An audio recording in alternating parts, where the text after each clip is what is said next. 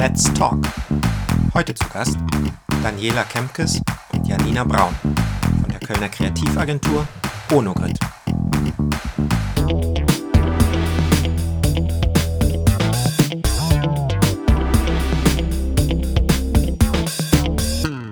Euer Motto ist Beautiful Design for a New Society. Aber was ist denn jetzt eigentlich Beautiful Design? Also wann ist Design beautiful und wozu brauche ich das mhm. überhaupt? Da gibt es mehrere Aspekte.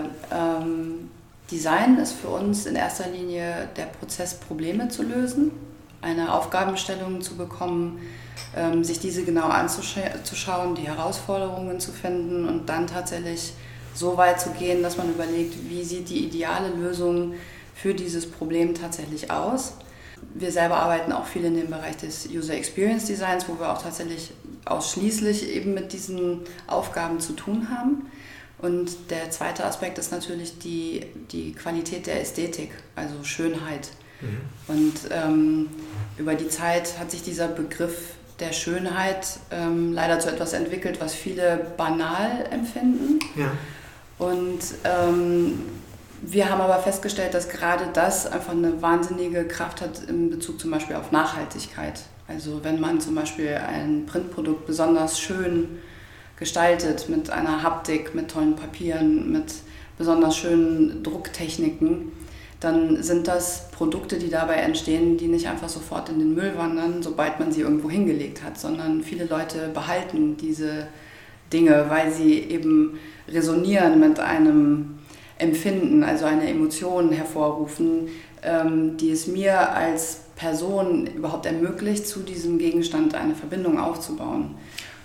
Genau, und ich möchte sogar ergänzen, ich glaube, dass Schönheit ähm, tatsächlich auch eine, äh, eine, ein, ein Ding ist, was nicht intellektuell erfasst werden kann, sondern jeder Mensch, da geht es nicht um Kreative oder wie gebildet die sind, jeder Mensch hat so, findet den berührt Schönheit. Und wir sind halt einfach große Verfechter davon, dass wir sagen, wir möchten der Schönheit einen Platz wieder zurückgeben, der momentan ein bisschen ähm, unter den Tisch fällt. Weil es einfach darum geht, dass man immer sagt, mit 80% Lösung, das muss doch jetzt schon mal reichen. Ne? Mhm.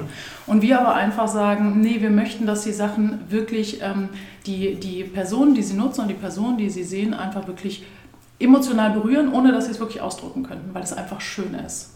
Und wir glauben halt einfach, dass Schönheit eine, eine, einen großen Wert in der Gesellschaft hat, der momentan überhaupt keine Beachtung oder kaum Beachtung findet. Und hat Schönheit dann auch was mit dem Aufwand zu tun, den ich da reinstecke? Also wenn du jetzt sagst, 80 Prozent reicht vielen, aber uns eben nicht und wir streben nach Schönheit, also mhm. bedeutet das auch, dass ähm, um wirklich schöne Produkte zu finden oder zu designen, ich tatsächlich auch mehr als diese 80 Prozent leisten muss und Absolut. diese Zufallstreffer vielleicht auch gar nicht. Absolut. Äh, also tatsächlich ist das unserer Meinung nach auch so, dass Schönheit, äh, du siehst Schönheit immer den Aufwand an, den, der zugrunde liegt. Das heißt, Schönheit ent, entsteht auch durch den Aufwand, den man betreibt. Nehmen wir jetzt mal einfach das Beispiel, jemand baut jetzt den Kölner Dom in Streichhölzer nach. Das ja. klingt erstmal ziemlich banal, aber man sieht diesem Endergebnis an, dass er wahrscheinlich ein Dreivierteljahr daran gearbeitet hat. Und dadurch kriegt das einfach auch so eine Wertigkeit, weil der Mensch sich so viel damit beschäftigt hat und ähm, auch eine Schönheit dadurch. Ja.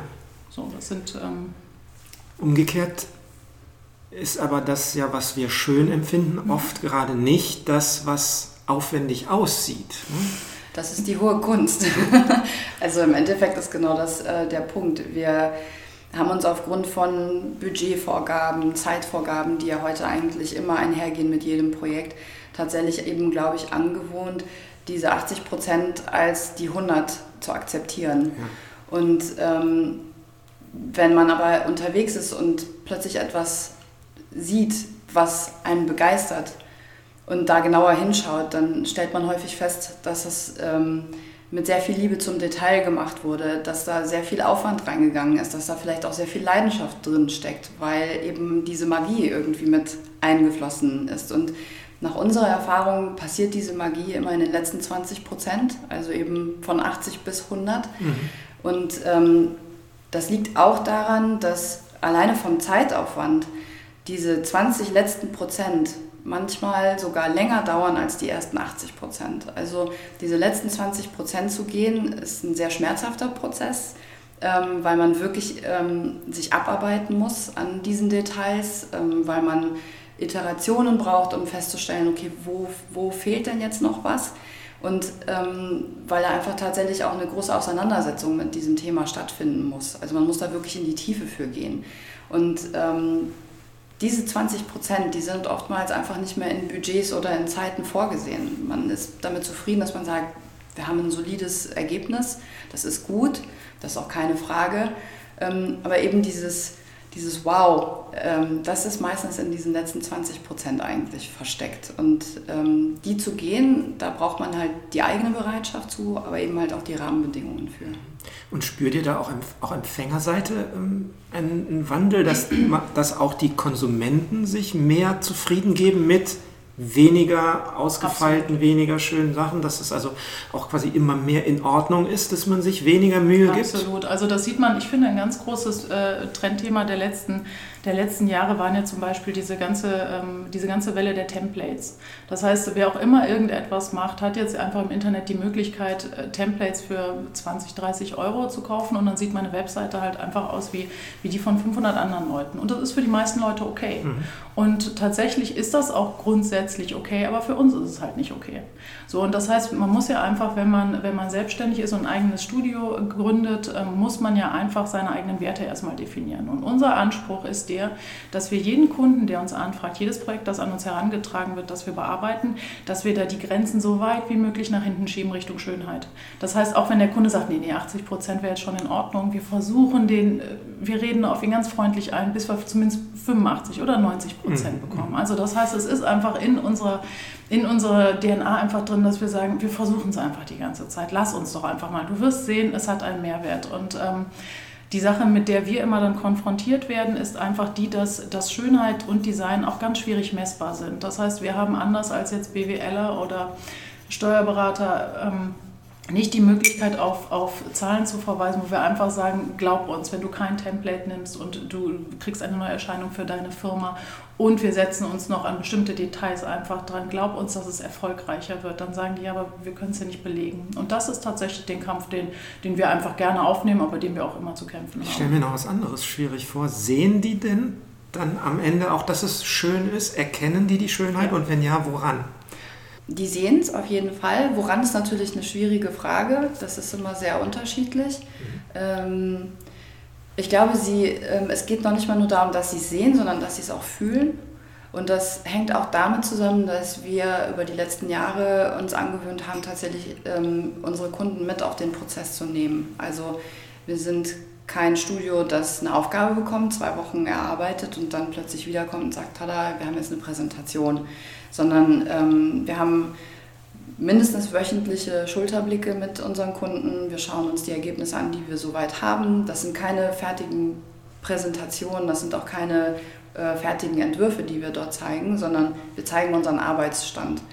Und wir nehmen den Kunden quasi bei jeder Entscheidung mit. Also er, ist, er erkennt, wie schwierig es ist, jeden Tag mehrere Entscheidungen zu treffen. Ob das Formen sind, Farben sind, ähm, Content ist. Strukturen. Es gibt so viele Dinge zu entscheiden und er trifft diese Entscheidungen aktiv mit uns. Und alleine dadurch hat er schon einen ganz anderen Bezug zu dem, was letztendlich dann dabei rauskommt und kommt irgendwann selber an den Punkt, dass er sagt, das ist jetzt alles super, aber jetzt fehlt noch so der letzte, der letzte Kick. Und wie schafft ihr es, ähm, dass ihr von, dass ihr die eure Kunden von Geschmack zu einem fundierten Urteil bringt. Ne? Dass also man darüber hinauskommt zu sagen, ja, das Blaue finde ich jetzt schöner, hinzu, das Grüne ist das Richtige. Oder mhm. meinetwegen doch das Blaue. Mhm. Ne? Also wie schafft man es einem, ja, euren Kunden, die ja wahrscheinlich eher Laien ähm, von ihrem Verständnis für Design und Gestaltung sind, dieses, dieses Verständnis und diese Wertschätzung zu geben, dass sie erkennen, dass genau dieses Design das Richtige für dieses Problem ist und auch ja. genau deswegen schön ist. Das ist eigentlich so, wie Daniela gerade sagte, indem wir sie mit auf die Reise nehmen. Ja. Das heißt einfach, erstmal ist es bei uns, eine der, der Grundregeln bei uns äh, in diesem Studio ist einfach, es wird nichts entschieden, ohne dass es gute Gründe dafür gibt. Das heißt, wir machen nicht einfach aus Beliebigkeit etwas, sondern es liegt daran, dass die anderen Sachen nicht funktioniert haben oder nicht gepasst haben. Und das machen wir auch mit dem Kunden. Das heißt, ähm, wenn der Kunde kommt, dann sagen wir, guck mal, das sind die Möglichkeiten, aber das ist unsere Empfehlung aus den und den Gründen. Und wenn du jetzt einfach mal siehst, das sind die Sachen, die wir aussortiert haben, die wir aber trotzdem dir mal zeigen würden, dann hast du wahrscheinlich relativ schnell das Gefühl, dass du sagst, stimmt, es passt doch einfach nicht. Und das ist halt genau diese Geschichte mit der Schönheit, die wir anfangs hatten, dass du einfach, du kannst es nicht verargumentieren als Laie, aber du fühlst es. Du merkst einfach, das bin ich nicht. Aber das, was ihr empfehlt, tatsächlich, damit liegt ihr richtig. Und da haben wir halt einfach die, ähm, die große Gabe oder das große Glück, dass wir einfach die Kunden, für die wir arbeiten, dass wir da einfach häufig genug treffen, dass sie einfach sagen, ja stimmt, ihr habt es genau verstanden, wie ich jetzt gerne dastehen würde und was ich jetzt gerne brauche. Das liegt auch daran, dass wir vorher sehr, sehr viele Fragen stellen. Also ähm, bevor wir überhaupt anfangen zu arbeiten, also man nennt es ja bei uns im Bereich auch Briefing. Ähm, das heißt, der Kunde sagt, ich brauche X, Y und Z und ähm, ihr macht, sagt mir jetzt, was das kostet. Ähm, wenn wir diese Rahmenbedingungen einmal gesteckt haben, fangen wir aber erstmal tatsächlich mit einem langen Gespräch an. Also wir versuchen wirklich zu verstehen, was ist das Ziel, was möchte der Kunde ausdrücken, was möchte er damit erreichen, wie möchte er sich selber damit fühlen, also was ist ihm wichtig, wenn er mit diesem Design rausgeht, ähm, welche Resonanz hätte er gerne. Ähm, und da stellen wir unglaublich viele Fragen. Das heißt, wir haben schon ein ziemlich gutes Verständnis dafür erarbeitet als Basis ähm, wo wir drauf aufsetzen können. Und wenn wir dann ähm, in diesen Prozess einsteigen, dann geben wir natürlich auch dem Kunden die Argumente mit. Mhm. Also in deinem Beispiel zum Beispiel Blau aus dem und dem Grund, also weil es vielleicht für bestimmte assoziierte Werte steht. Du hast aber andere Werte genannt, weshalb eigentlich Grün viel besser wäre. Mhm. Und das heißt, wir geben Argumente mit an die Hand und der Kunde kann also selber quasi abwägen, ja, okay, jetzt verstehe ich, was ihr meint und ihr habt recht, dann würde ich auch eher grün wählen in diesem Zusammenhang. Obwohl es am Ende eine gefühlte Entscheidung genau, ist, genau. Ähm, muss man auf dem Weg zu diesem Gefühl ähm, einen schmalen Grat gehen zwischen Rationalität, Erfassen, Verstehen, analyt analytisches Vorgehen, einen strengen Prozess vielleicht auch zu haben, mhm. um, um, um am Ende über diesen Prozess zu dem Gefühl, zu den Emotionen vordringen zu können, die Absolut. eben genau für, dieses, für diese Situation Absolut. passen. Das ähm, Tolle, das, also der, der Effekt, den wir dadurch haben, und das war uns am Anfang gar nicht so wahnsinnig bewusst, ist, ähm, wir geben damit eine Geschichte weiter. Das heißt also, wenn ein Kunde gefragt wird, warum ist denn das jetzt grün? Dann kann er sofort antworten. Und wenn wir hingehen würden und würden einfach nur präsentieren und der Kunde ist nicht involviert in diesen äh, Entscheidungen und, und quasi kein Mitspracherecht ähm, ähm, vorhanden ist, dann kann er diese Frage gar nicht so beantworten. Das ist nur wow, aber ohne ein Aha. Hm? Genau. Was, was, genau. Was und so ist es halt, also wir haben halt festgestellt, dass unsere Kunden auf alles Mögliche äh, hin befragt werden können, was das Design angeht. Und sie haben Antworten. Sie können erzählen, ja, das ist so und so passiert und dann hatten wir die Idee und dann haben wir es aber geändert und auf einmal hatten wir das. Ja. Und das fanden wir super. Und das zeigt dann halt auch einfach eine, eine Art von Identität des Kunden mit dem, was er eigentlich nachher irgendwie bekommen hat. Und das macht es dann nachher auch tatsächlich so stark. Das heißt aber, dass euer Verständnis von Schönheit sich auch unterscheidet von dem, was man vielleicht so aus dem Zen oder aus spirituellen ähm, Anwendungen sieht, wo es ja darum geht, so das Schöne an sich zu finden oder aus dem, aus dem immer weiteren äh, Beschäftigen und Feilen einer Sache die Schönheit der Sache an sich zu machen, weil ihr eben immer von dem Empfänger auch mit ausgeht. Also nie von der Sache an sich, sondern von dem, für den ihr es macht und für den der es wiederum braucht. Ja, es ist dem natürlich geschuldet, dass wir ähm, einen Teil unserer Studis natürlich auch als Dienstleister arbeiten. Natürlich können wir da nicht einfach nur die Schönheit der Schönheit wegen machen, aber Schönheit äh, für uns als Begriff ist tatsächlich wirklich weiter gefasst. Da geht es gar nicht um, ähm, um eine visuelle Schönheit, es kann genauso gut eine haptische Schönheit sein. Für uns ist es auch Schönheit, wenn wir es schaffen, äh, Details zu etablieren in Produkten, die wir gestalten. Oder, und Produkte sind jetzt auch digitale Produkte wie Apps oder Webseiten. Ja. Äh, und die Leute lächeln. Das ist auch Schönheit. Also es geht da wirklich einfach darum, einfach den, den Leuten ein, ein schönes Gefühl zu geben, in was auch immer, im Anfassen, im Ansehen, im Lächeln, weil der Text irgendwie gut ist. Also es gibt verschiedene Aspekte und ähm, deswegen es geht dadurch, dass es eine Dienstleistung ist, tatsächlich natürlich immer auch darum, dass der Kunde irgendwie äh, eingefangen werden muss, sonst wären wir halt Künstler. Das können wir in einem anderen Bereich machen, wo wir dann losgelöst Projekte einfach erarbeiten. Jetzt will ja keiner nur schön. Mhm, wo ist ähm, ähm, wo ist der Platz für das Nicht-Perfekte, das, ähm, das ähm, Krumme, das äh, Schiefe oder das Hässliche meinetwegen sogar? Ja.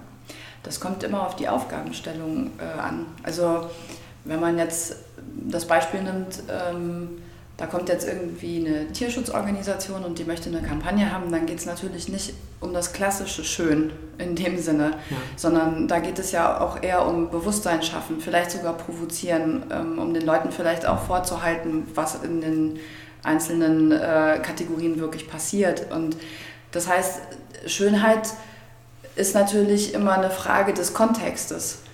Ähm, und in dem Fall wäre es vielleicht einfach schön, in Anführungszeichen, wenn man erzählt hat, dass Leute einfach kurz innehalten und nachdenken und einfach sagen, oh, das ist mir nicht bewusst.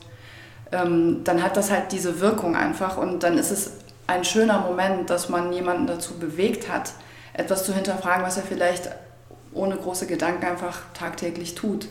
Das heißt, es ist immer eine Kontextfrage, in, in, in welchem Kontext sieht man die ganze Sache. Und deswegen ist halt auch immer dieser Begriff schön natürlich eben sehr philosophisch im Endeffekt, weil es auch immer eine Frage ist, ähm, man sagt ja, die Schönheit liegt im Auge des Betrachters, aber sie liegt eben halt auch im Auge des Kontextes. In und Fähigkeit im, des Designers. Das auch. und natürlich auch in der, in, der, in der Sache, die man erreichen möchte. Das ist ja auch immer eine Frage, ähm, der wir uns halt auch nicht entziehen dürfen. Wir, wir können ja nicht einfach sagen, wir machen das, weil es halt toll aussieht, wenn es an der Sache vorbeigearbeitet ist. Genau, da muss ich tatsächlich auch noch ergänzen, dass, äh, dass Schönheit bedeutet für uns überhaupt nicht Oberflächlichkeit, sondern Schönheit ist das, wie dann Danielas eingangs erwähnte. Ähm, wir arbeiten ja auch im User Experience Bereich. Das heißt, das ist wirklich eine, eine knifflige Strukturierung von Informationen von Großunternehmen oder von Mittelständlern. Und ähm, wenn aber etwas total schlau ist und clever konzipiert worden ist, dann ist das auch schön. Und der gegenteilige Begriff der Hässlichkeit, den du eben angesprochen hast, ist unserer Meinung nach auch eine Sache, die auch absolut Schönheit darstellt. In dem Sinne, dass ähm, es gibt momentan, also wir sehen diese Hässlichkeit nicht als, äh, dass sie einen Platz hat in der, in der Dienstleistung. Also kein Kunde sagt jetzt irgendwie, mal eine besonders hässliche Webseite machen, sondern da ist das Maß der Dinge einfach noch Schönheit. Okay. Es gibt aber ähm, in den, in der, im Grafikdesign auch momentan äh, zwei Strukturen die, äh, oder zwei Wellen, die jetzt gerade aufkommen. Das eine heißt No-Design. Da geht absichtlich, wird gestaltet, dass es nicht gestaltet aussieht. Mhm. Schriften werden gebrochen, Anordnung stimmen nicht mehr, Zuordnung stimmen nicht mehr. Du kannst kein Plakat mehr lesen, du kriegst die Information überhaupt nicht transportiert. Und Brutalism, das sieht so aus, als hättest du das im Kindergarten gemacht, ne? Okay. aber auch super. Und das ist einfach eine Sache, wo wir wissen, diese Sachen wie No-Design und Brutalism können nur Leute hochwertig anbieten, die genau wissen, wie es richtig gehen würde. Die sich dann aber entscheiden, die Regel alles zu brechen und zu sagen, ja, ja, klar, wir wissen, wie richtig gutes Design geht, wir haben aber Bock, was total anderes zu machen und brechen es jetzt einfach optisch. Und wissen auch um die Wirkung, die man dann damit erzielt. Und dadurch wird es auch wieder schön, weil es ist auch eine schlaue Lösung einfach. Also wenn jemand, wenn jetzt wirklich jemand, der keine Ahnung von Gestaltung hat, äh, etwas gestaltet, dann ist das nur hässlich, dann hat das keinen Wert. Aber wenn jemand, der ein guter Gestalter ist, absichtlich Regeln bricht, dann ist auch das Schönheit. Das ist zumindest unser, unser Verständnis davon. Das ist die Wirkung, wie du gesagt hast, auch. Ne? Also, ähm, die Geschichte dahinter. Und vor allem auch wahrscheinlich eben ähm, bedingt durch die Zielformulierung, die man halt vorher gesetzt hat. Wenn man einfach sagt, also im Editorial-Bereich ist das zum Beispiel halt gerade sehr verbreitet. Man möchte dort eine andere Spielwiese eröffnen, man braucht irgendwie was Frisches, man braucht irgendwie was Neues, dann kannst du natürlich plötzlich solche Experimente auch wagen, weil du diese Wirkung der Aufmerksamkeit haben möchtest. Mhm. Es ist immer tatsächlich die Frage, was möchtest du erreichen? Wenn ich an der Stelle aber zum Beispiel Informationen transportieren möchte, die sehr, sehr wichtig sind und ich gehe mit so einer ähm, trendartigen Art und Weise daran, dann werde ich mein Ziel wahrscheinlich nicht erreichen. Also viele Leute können dann noch nicht mal lesen, was da drauf steht. Ja. Wenn das aber eine Ausstellung zum Beispiel ähm, kommuniziert, die genau dekonstruktive äh, Ansätze hat, dann ist es ja genau richtig, weil es dann eigentlich genau das aufgreift, was ich in der Ausstellung nachher irgendwie nahe ähm, gebracht bekomme. Und das ist, glaube ich, einfach immer so die Frage des was möchte ich machen, warum möchte ich es machen, wie möchte ich es machen und was möchte ich am Ende vor allem damit erreichen. Und das sind immer die Fragen, die Kernfragen, mit denen wir uns tatsächlich eigentlich grundlegend immer beschäftigen. Es ist immer bald Weihnachten und alle Leute möchten alles möglichst schön herrichten mhm. und es soll, soll, bereitet sein und, und die Weihnachtsmärkte sind, sind, sind Weihnachtsmärkte schön? Nein, Weihnachtsmärkte, die sind schön wegen, also das ist natürlich eine persönliche Empfindung tatsächlich. Also vom, vom Gestalterischen sind die jetzt nicht so top. So, das Angebot, das kulinarische Angebot ist meistens auch nicht so interessant und die, die Ware ändert sich auch über Jahrzehnte hinweg nicht. Deswegen, sie, sie, sie, hat, eine, sie hat eine Schönheit, äh, weil sie einfach so eine deutsche Gemütlichkeit hat. Das ist das Schöne daran, weil man Gewohnheit, man große Gruppen, einen Glühwein trinken. Tradition. Aber wenn man genau, aber wenn man es das losgelöst, wenn man alleine am Tag ohne Lichter durch den Weihnachtsmarkt geht, dann ist das nichts Schönes, meiner Meinung nach zumindest. Es kommt immer drauf an. Also ich glaube, es, ähm, es hat halt einfach dieses wohlige Gefühl, was man in dieser Jahreszeit ja so unglaublich gerne hat. Also auch wenn wir Weihnachten feiern, ist das ja für viele tatsächlich das, was man erreichen möchte. Man möchte einen schönen harmonischen, gemütlichen Abend mit Familie, Freunde oder wie auch immer man den verbringt. Und ähm, diese Weihnachtsmärkte sind quasi so Vorboten dieser Stimmung. Also man steht gemütlich beieinander, trinkt vielleicht einen Glühwein, ähm, läuft einmal äh, über diesen Markt und viele finden das eben halt als, empfinden das als gemütlich oder als eben diese Coziness, ähm, die in diese Zeit irgendwie gehört. Ähm, pauschal kann man das wahrscheinlich nicht beantworten. Es gibt viele Leute, die das, glaube ich, ganz gruselig finden, mit hunderten von Menschen abends sich durch so enge äh, Strecken dazu drücken. Das ist halt immer eine Frage, was man mag und was nicht. Ja, und für die es nicht schön, sondern kitschig ist, was ja auch, genau, was genau. ja auch ein schmaler Grad manchmal ist. Ne? Ja, absolut. Jetzt haben wir diese ganzen Weihnachtsspots von den ganzen Supermarktketten. Ähm, die ja dieses Gefühl der Schönheit und der Wohligkeit ausdrücken, aber ja mhm. doch oftmals dann so haarscharf an der Kitschgrenze doch oder meistens mhm. drüber hinausschießen. Mhm. Das heißt, das sucht man ja auch nicht. Ja, euer Motto hat noch einen zweiten Teil, nämlich äh, For a New Society. Was genau meint ihr damit? Ähm, wir haben den Eindruck, dass es noch viele Baustellen auch in unserer Gesellschaft gibt. Sowas wie zum Beispiel soziale Verantwortung. Mhm das heißt, ähm, wie geht man eigentlich miteinander um, auch im Arbeitskontext? Wir sind jetzt nun mal selbstständig und gehen quasi in Firmen rein und sind dort nicht fester Bestandteil, bekommen natürlich während unserer Projektarbeit mit, welche Gegebenheiten dort vorherrschen, wie der Ton ist, ähm, wie vielleicht auch ähm, in, durch die Medien dann geht, wie wenn Siemens zum Beispiel jetzt einfach Stellen abbauen möchte und wie dort mit Mitarbeitern umgegangen wird. Und ähm, das sind alles Themen, wo wir das Gefühl haben, dass unsere Gesellschaft da noch viel zu tun hat. Ähm, und dass einer der wesentlichen Punkte eben halt auch sein muss, nicht mehr alles nur dem Profit quasi unterzuordnen, sondern auch einfach der Gesellschaft, in der wir leben, mit, in dem Miteinander, wie wir miteinander umgehen, tatsächlich auch einen großen Stellenwert haben muss, auch der quasi gewinnen muss an, an Relevanz und dass es nicht einfach immer darum geht, den größtmöglichen Profit aus allem rauszuschlagen. Und ähm, das andere Thema, das wir halt einfach sehen, ist tatsächlich einfach die Nachhaltigkeit, die wir brauchen, um äh, auf diesem Planeten halt noch lang genug leben zu können.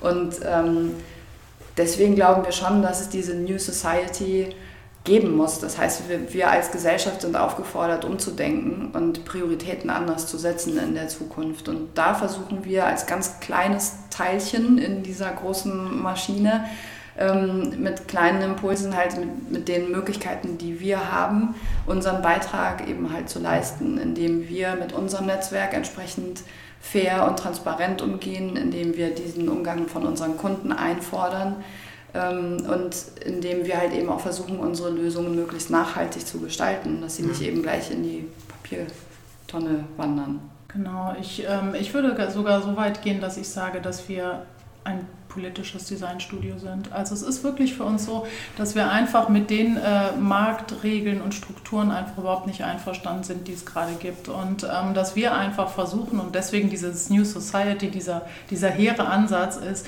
wir, wir, wir starten tatsächlich bei uns und wir machen unsere, unser kleinen Kosmos machen wir besser. Besser als das, was wir draußen vorfinden. Das heißt, dieses faire Bezahlung, ähm, das ist halt einfach der Dreh- und Angelpunkt, weil die Kreativen müssen einfach von dem, was sie, was sie erarbeiten, tatsächlich leben. Und das muss der Drucker und das muss der Texter und so.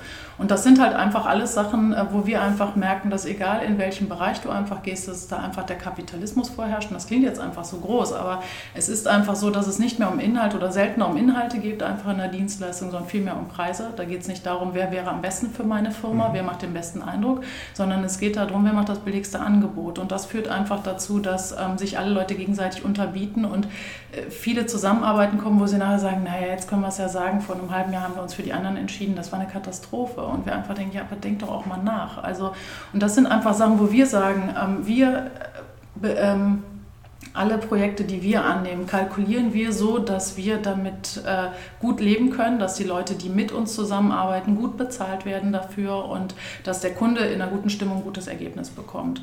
Und wir glauben einfach, dass dieses Modell, dieser, dieser Fairness, der Miteinander, dass das einfach viel... Ähm, äh, einmal, ähm, dass das viel zukunftsfähiger ist als das, was wir jetzt gerade einfach haben. Und das Schöne an der Geschichte ist einfach, wir sehen überall kleine, kleine ähm, Inseln, Selbstständige, Mikrobüros, sowas, die genau in dieselbe Richtung gehen und wir vernetzen uns immer mehr und das ist ganz schön zu sehen. Wir, das heißt, wir sind quasi momentan vielleicht der Untergrund und äh, es wird aber irgendwann die große Kultur des ähm, das, das immer nur Profit machen, immer nur wachsen und nur dann hast du irgendwie Erfolg, wenn du, wenn du jetzt morgen zehn Angestellte mehr hast als noch letztes Jahr und sowas, dass wir einfach diese Spielregeln einfach nicht mehr einhalten wollen, sondern einfach sagen, nein, es funktioniert auch ganz anders. Und da trägt vielleicht dann der Wert der Schönheit dazu, dass es vielleicht eine andere Form der Bezahlung Das sind das auch, aber ist, es ist, ja. nee, aber es ist tatsächlich, also auch dieser, dieser, dieser Satz, der sich so einfach liest, um, Beautiful Design for New Society, das hat richtig lange gedauert, den zu erarbeiten, weil es geht einfach darum, darum, ähm, was du selber willst, was du dir selber für dich als, mhm. als Eckpunkte hast, wo du einfach merkst, wo deine Leidenschaft ist und wo du einfach deine Haltung hast. Und bei uns ist es einfach so, wir sind einfach große Ästhetiker, wir sind große Menschenfreunde, wir mögen das, Leute zum Lächeln zu bringen, Nettigkeiten einzubauen und hohe Qualität zu liefern, deswegen das Beautiful, äh, das äh, beautiful. Und wir möchten einfach, dass es so, wie es gerade ist, das Spiel möchten wir nicht weitermachen, sondern wir möchten eine Alternativregel äh, anbieten. Und deswegen die New Society. Trotzdem haben ja viele Sorgen oder sehen sich in den in Ängsten, wenn ich dann jetzt nicht mit dem Preis runtergehe oder wenn ich da nicht günstig genug anbiete, äh, dann stehe ich am Ende ganz ohne Auftrag da, weil es eben immer einen gibt, der, es macht und wenn ich es nicht mache, mhm. tut es halt jemand anderes. Die vielleicht sagen, auch, auch das zu empfinden, ich möchte, hm, ich arbeite, habe gute Arbeit und ich knie mich da echt rein und ich mhm. äh, liefere euch das, was ihr mhm. braucht, nicht nur das, was ihr wollt und ähm, wie, wie, wie schaffe ich da den Preis dann auch zu fordern? Also ich glaube, da gibt es einen ganz klaren Satz, Angst darf nie der Treiber sein. Mhm. Ich glaube, das ist wirklich total wichtig ähm, für alles, was man macht. Ähm, wenn man sich tatsächlich hinsetzt und sich dann mit dieser Angst auseinandersetzt und sich fragt, warum habe ich das jetzt eigentlich oder wie komme ich überhaupt in diese Situation, dass ich diese Ängste habe oder mir da Sorgen mache, dann stellt man relativ schnell fest, dass die unbegründet sind. Wir haben mittlerweile in unserer Gesellschaft durch die letzten ein, zwei Dekaden ist so eine, so eine Angstkultur ähm, etabliert worden, dass auch Leuten irgendwie quasi gedroht wurde, wenn du das nicht machst, wenn du nicht auf den, dein 13. Äh, Gehalt verzichtest, dann verlierst du deinen Job.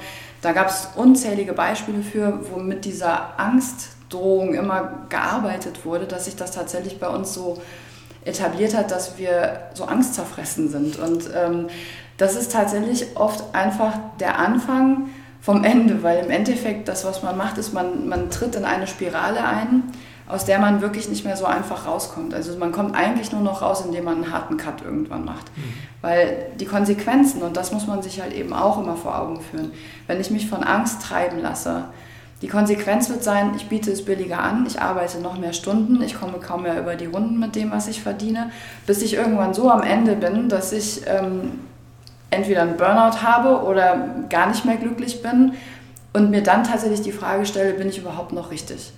Und dann steigen viele Leute komplett aus und ähm, machen so einen harten Exit, weil sie einfach sehen, ich komme hier überhaupt gar nicht mehr weiter, weil letztendlich ähm, gibt es einen, einen Kreislauf, ähm, in den man sich dort reinbegibt und billige ähm, Arbeit hat quasi auch billige Anfragen zur Konsequenz, weil man wird als günstiger Dienstleister weiterempfohlen.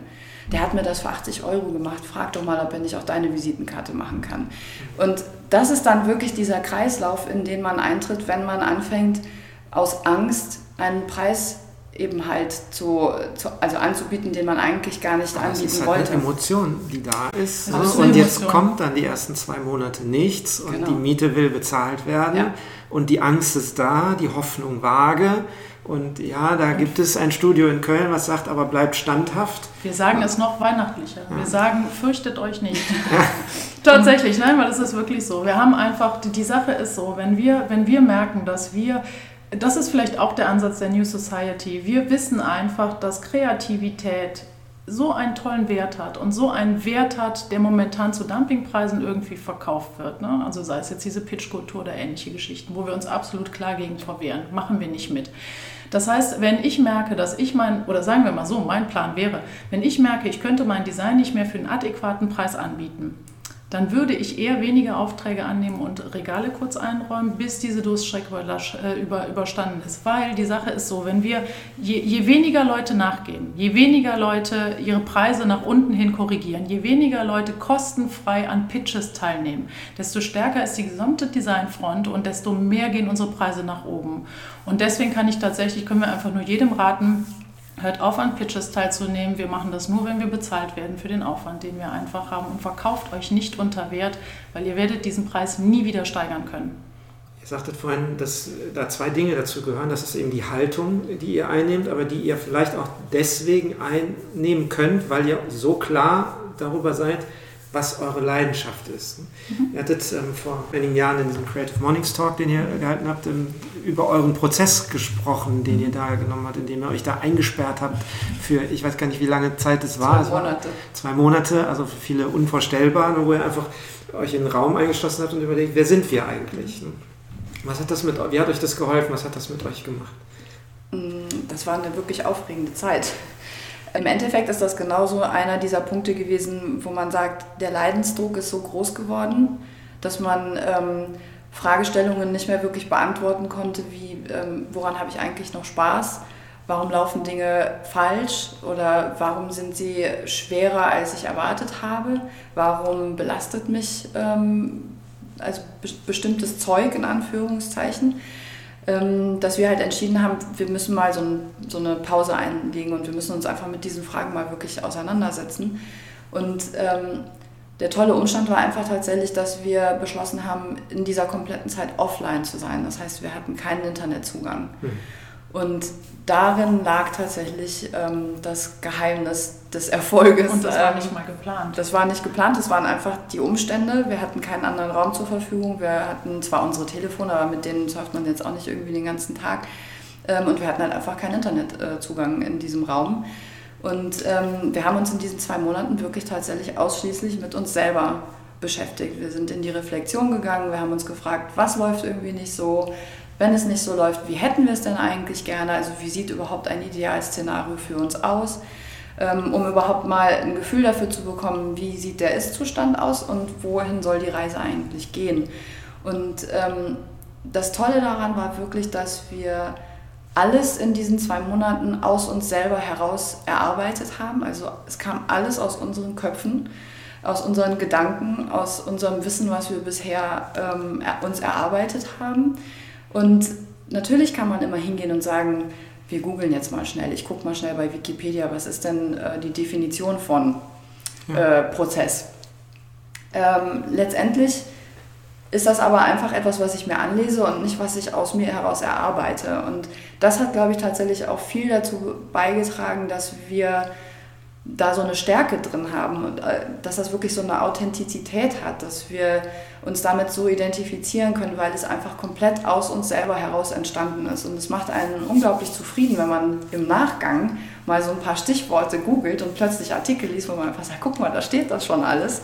Und vielleicht sind sogar noch zwei, drei Aspekte mehr bei uns enthalten, weil wir noch mehr in die Tiefe gegangen sind. Und das macht einen dann einfach sehr zufrieden und bestärkt einen dann auch nochmal. Also man kann sich natürlich so eine äh, Bestätigung im Nachhinein nochmal einholen, aber man weiß das eigentlich schon vorher, ähm, nach diesen zwei Monaten, dass man jetzt eine Basis geschaffen hat, die so solide und flexibel ist, dass sie für die nächsten Jahre wirklich einen selber tragen kann, dass man halt einfach verstanden hat, was ist mir eigentlich wichtig, was ist meine Aufgabe, wie möchte ich die in Zukunft ausführen Und man hat wirklich so einen Leitfaden, an dem man sich selber orientieren kann. Und der ist so flexibel und stark, dass man sogar nach zwei, drei Jahren sagen kann, wie ist das denn, wenn wir jetzt nochmal 30 Grad nach rechts gehen und, und da eher in die Richtung ja. laufen? Und trotzdem merkt man, dass dieses Gewebe, das man sich da so gestrickt hat, so, ja, so, so solide ist, dass es diese ganzen Bewegungen einfach mit einem macht. Also es bleibt wie so eine Aura quasi die ganze Zeit um einen Ihr habt da so, ein, so eine fundamentale Erkenntnis anscheinend äh, gehabt. Ne? Also wenn ich das vergleiche mit der Schul Schule, ne, wo, man, wo man eben ja auch ganz viel lernt, vielleicht ja auch fürs Leben lernen soll. Was man lernt, sind vor allem Antworten und Antworten zu geben mhm. und Antworten zu wissen. Und was man sehr viel weniger lernt und was ihr da anscheinend in diesen zwei Monaten äh, ganz intensiv erfahren habt, ist, äh, dass die Fragen oftmals viel wichtiger sind. Absolut. Und wenn ich in der Lage bin, die richtige Frage zu stellen ähm, und auch Antworten zu hinterfragen und immer weiter zu fragen, ich äh, vielleicht nicht immer auf die äh, korrekte und wissenschaftlich korrekte Antwort äh, komme, aber ähm, zumindest auf die Fragen, die ich dann immer noch weiter stellen muss und, und, und Erkenntnisse, die ich über mich bekomme und, und Stellen, wo ich vielleicht auch andere fragen kann, die mir dann weiterhelfen können. Absolut. Und es ist, man muss sich das einfach so vorstellen. Wir waren, wir waren in einem großen Atelier und hatten da noch äh, von Verwandten alte 50er Jahre Cocktailsessel stehen und eine Kaffeemaschine. Ja. Das war's. Ja. Und da standen wir und wir hatten aber ungefähr fünf Meter hohe Wände, die leer waren. Und wir haben uns dann so, ähm, äh, so, so autostatische Folien geholt, die man halt vollkritzeln kann und an die Wand machen kann. Und wir haben damit gestartet, einfach diese leeren, die sind DIN A0 groß, die kann man mit statischer Elektriz äh, Statik einfach an die, ich weiß es nicht, irgendwie man sind kann statisch, man kann sie an die Wand heften. Und auf jeden Fall, da stand die Frage tatsächlich, was macht dich glücklich? Was treibt dich an? Was sind deine Werte? Und dann hast du erstmal diese echt großen Fragen da stehen. Und du bist so voll in deinem Kopf vom Alltag, dass du einfach, das dauert ewig. Und dann schreibst du, irgendwann haben wir gesagt, ach komm, fürchtet euch nicht. Schreib einfach mal hin, was dir jetzt so einfällt. Und dann schreibst du erstmal ganz schön viel Müll auf. Und dann wird es aber immer besser. Und dann am nächsten Tag und am übernächsten Tag, irgendwann kommst du so ein bisschen hin, dass du denkst, okay, ich sortiere das langsam. Und das Schöne daran ist, dass wir ja auch unsere Rolle als Designer in der, in der Gesellschaft finden müssen, aber auch unsere Rolle als Studio ähm, in der Designwelt. Und was wir daraus, was für uns total erhellend war, war einfach, wir konnten die Art, wie wir arbeiten, ähm, plötzlich wertschätzen. Das heißt, wir konnten die Dienstleistung als Dienstleister, als Designer zu arbeiten, auch plötzlich wertschätzen und nicht mehr dieses, ach, wenn die Kunden nicht wären, dann wäre alles besser, sondern dass wir gesagt haben, nee, es gibt auch positive Aspekte, die möchten wir nicht missen. Mhm. Auch für große Agenturen einmal als Experten, als Freiberufler, hat auch seine Vorteile, aber auch losgelöst arbeiten, ganz selbstständig ist auch super. Und das plötzlich wurde das alles immer klarer und wir dachten, warum muss man sich entscheiden, warum nicht nebeneinander? Und wenn du das alles mal wirklich hinterfragt und strukturiert hast, dann kommst du mit dem Ergebnis raus und denkst, boah, super. Wenn ich jetzt richtig zugehört habe, dann war das aber unter anderem möglich, indem ihr eine Umgebung geschaffen habt, die man heute ja praktisch nirgendwo vor, vorfindet. Also Leere, mhm. Ruhe. Ja. Platz. Platz, ja.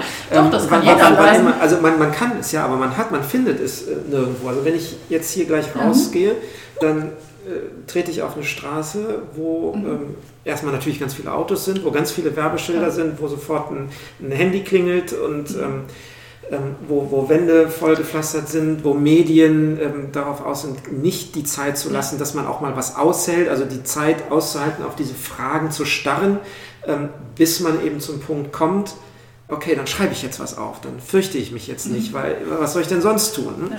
Also, dass man, also Langeweile gibt es ja heute gar nicht mehr, weil jeden, jede Moment, den man an der Bushaltestelle in der Warteschlange äh, verbringt, man damit verbringt, sein Handy rauszunehmen, die Mails zu ja. checken, Facebook ja. zu posten, irgendwas in der Richtung zu tun. Genau. Und ihr habt diesen Erkenntnisprozess auch deswegen geschafft, weil ihr euch davon losgelöst ja. habt. Bewusst Langeweile geschaffen habt, bewusst die Ablenkung ausgeschaltet. Genau, die Ablenkung ausschalten. Ich glaube, das ist der wesentlichste Punkt. Also Langeweile aushalten kann sowieso nicht jeder, glaube ich, weil mhm. wir es halt auch schon lange nicht mehr machen aber eben halt die Ablenkung ausschalten. Das war, das war tatsächlich ein ganz bewusster ähm, Part. Wir wussten nicht, dass Offline-Sein da so wichtig für ist. Das haben wir komplett falsch eingeschätzt. Das haben wir erst später entdeckt, dass das tatsächlich eigentlich der wichtigste Aspekt war bei der ganzen Sache. Also wir haben gedacht, wir brauchen einen leeren Raum und Wände, an die wir was dran schreiben können.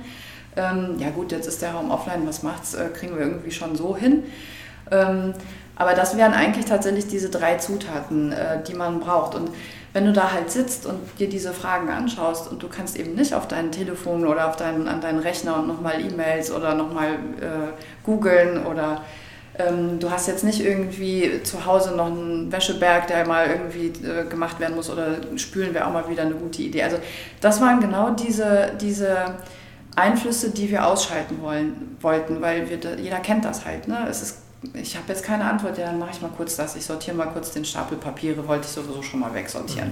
Also man lässt sich halt einfach sehr schnell, ähm, wenn es unbequem wird oder wenn es äh, schwierig wird, sehr schnell von anderen Dingen halt ablenken und nimmt die dankend entgegen und denkt einfach, ja super, dann habe ich mal einen Haken gemacht, der jetzt eigentlich überhaupt nicht auf der Liste stand, aber ich habe mich mit der Frage halt eben keinen Millimeter mehr beschäftigt. Und das ist tatsächlich ähm, ein wichtiger Part, dass zuzulassen, also sich darauf einzulassen und wirklich auch ernsthaft daran Interesse zu haben, Antworten zu suchen und nicht einfach zu sagen, ich stelle mal so eine Frage, aber ja, wenn ich da jetzt, ich meine, das ist ja auch eine große Frage, da stellen sich äh, Philosophen solche Fragen, wenn ich da jetzt keine Antwort finde, ist das auch nicht so schlimm.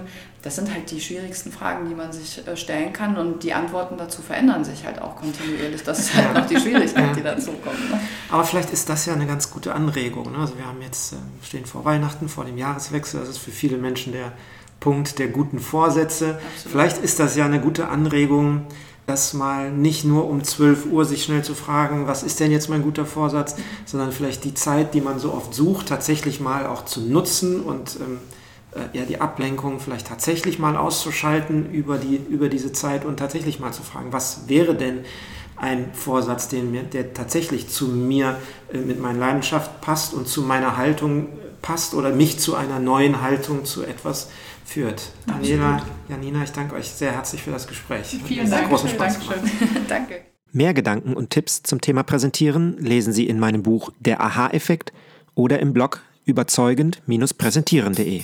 Bis zum nächsten Mal.